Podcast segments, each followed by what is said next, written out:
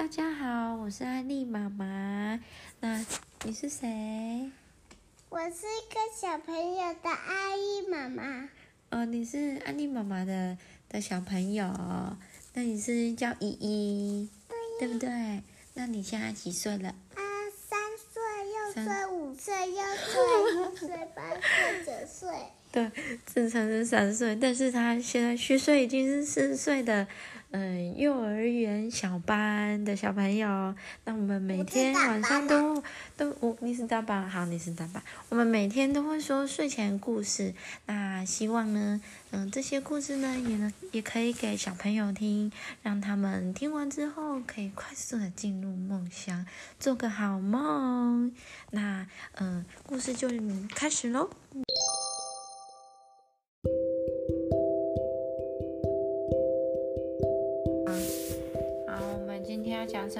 什么故事？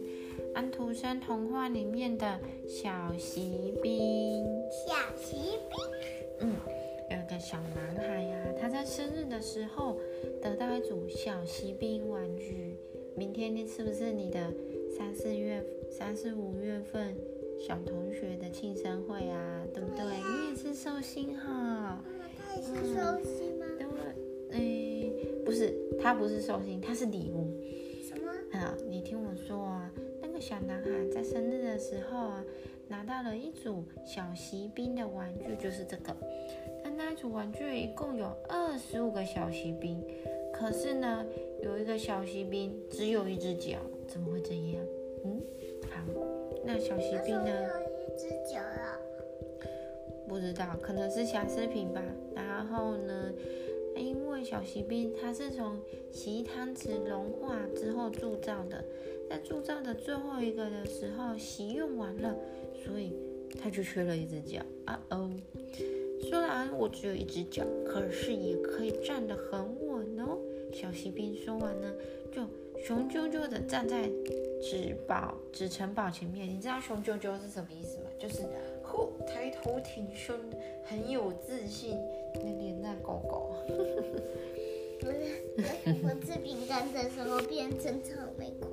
是的，嗯，城堡前面呢有一个用单有另外一个用单脚站立的人偶，那是一名抬起单脚跳舞的女芭蕾舞者哦。哦，这就是她，对不对？很漂亮，对不对？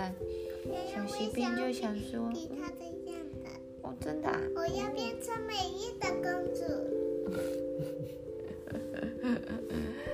当美丽，当美丽的公主是很好啊，但是不要变成公主。我最喜欢变成一个一个裙子还有舞鞋的那种。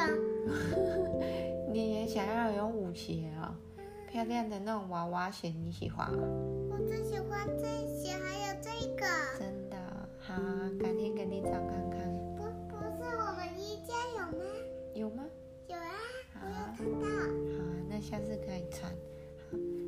那我继续说了哈，那嗯，他就看到那个单脚站立的人哦，就想说，嗯，好漂亮的女孩哦，真想跟她做朋友。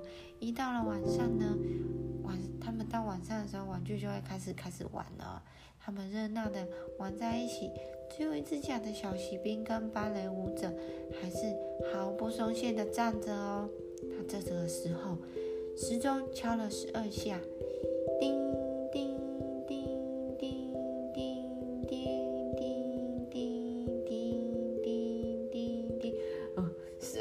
吗？好，那接着呢，惊奇箱打开喽，惊奇箱应该就是这个，小魔鬼就从里面跑了出来，小锡兵就目不转睛的看着小魔鬼。那小魔鬼就说了：“哎，小锡兵，不要盯着我看了，不然明天早上要你好看哦。”我去过了，这个小锡兵讲话怎么这么像人？哦，你看好多玩具，对不对？对。下下次把它锁进去，然后追，怼怼怼怼怼怼怼，它是一个小丑。对啊，它是一个小丑。的确是真的很像小丑。对对对对对。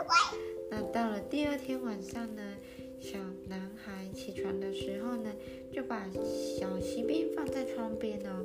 这个时候，不知道是小魔鬼捣蛋呢，还是怎么了，窗户啪的一声打开，小锡兵就掉到窗外了。哦那小男孩呢，跟他的佣人就急着去外面寻找，但是都没有找到。那该怎么办？小锡兵呢，单脚朝上的躺在地，躺在地上。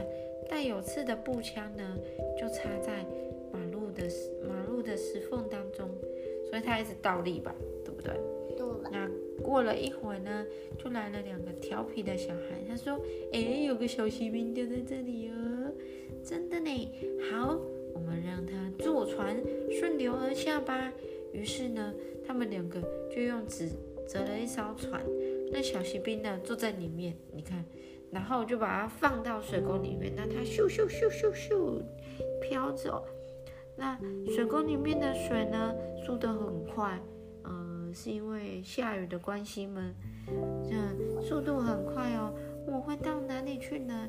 小锡兵就一边这么想的时候，突然冒出了一个什么？这什么？小老鼠。对，突然冒出一只巨大的家鼠。嗯，千一，因为呢，小锡兵很小，所以即使小小的老鼠对他来说也是很大的。然后这只老鼠就说：“嗯，通过这条河的话，需要通行证吗？需要通行证哦，你有带吗？赶快给我看。”那老鼠的话没讲完。带着小锡兵的船呢，就迅速的流走了，嗯，然后留下那个小小老鼠，就会说，喂喂喂，站住站住，来人啊，把那个家伙给我抓过来！但是呢，水呢真的是越流越快了，不久之后呢，就传来轰隆隆隆隆、轰隆隆隆的声音，已经来到了即将要进入壕沟的地方，要进入哪里？进入那个。那个大大的大水沟的地方，怎么了？痒痒？没有。哦。然后呢，船呢就一边转圈，一边倒再冲的往下掉。哦哦哦！继续讲。那咚的一声，哦，哦，翻过来了，船翻过来了，纸船完全的进水，不断的往下沉。小锡兵。在水里冒着泡泡，慢慢的往下沉。这个时候，刚好有一只鱼游了过来，嘴巴一打开，啊，就吞了在水底下沉往下沉的小锡兵。啊，这里怎么这么暗呢？我会有什么下场呢？要是那个女孩可以在我身边，那就好了。小锡兵呢，扛着枪呢，在漆黑的鱼腹中一动也不动的躺着。内心想着那个女芭蕾舞者，啊，躺在那个鱼鱼里面，这只鱼怎么？吞下小，嗯，怎么了？他不是拿着一一把剑吗？他他的身体会不会腐朽吧？应该是不会啦，因为这只鱼很大，对不对？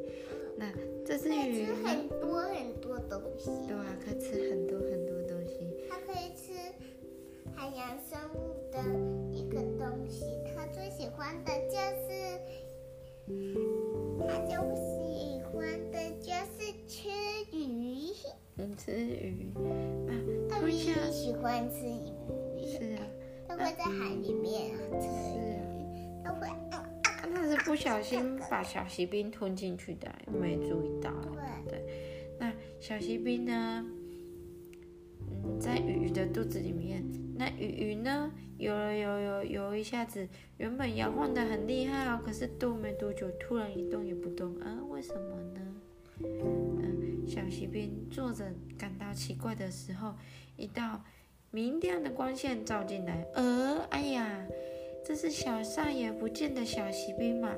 原来呢，小男孩的佣人呢到市场买菜，把吞下小锡兵的鱼买了回来。那刀切开了那条鱼，才发现的小锡兵。就这样，小锡兵终于又回到小男孩的房间了。嗯，房间的玩具们还有纸城堡都是老样子。芭蕾舞者呢，用单脚站立，这里呀，然后同时呢，高高的抬起另外一只脚，盯着小锡兵看。我一边慢梳头发，一边讲故事。就在这个时候呢，小男孩呢，突然抓起小锡兵，然后扔扔到火炉里面。啊，为啥？啥嘞？为什么？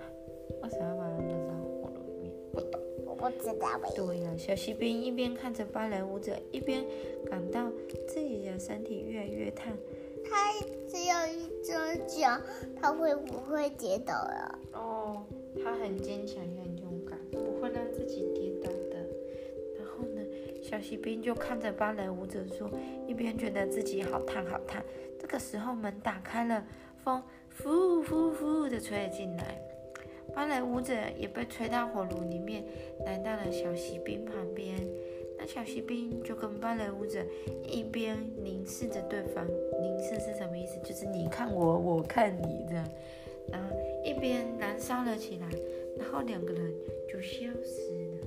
咦？两个人什么消失因为他在火炉里面被烧了啊。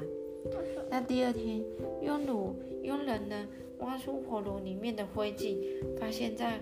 灰烬里面有一个心形的小石块，这个就是这个，看看看，啊，结束了，那就是那就是那个小锡兵跟芭蕾舞者变成的小爱心的石块，对不对？我想吃吃苹果。好啊，那这个故事小骑兵的故事就讲完了，那你先拜拜。拜拜。嗯，我再找我再找故事给你听哦。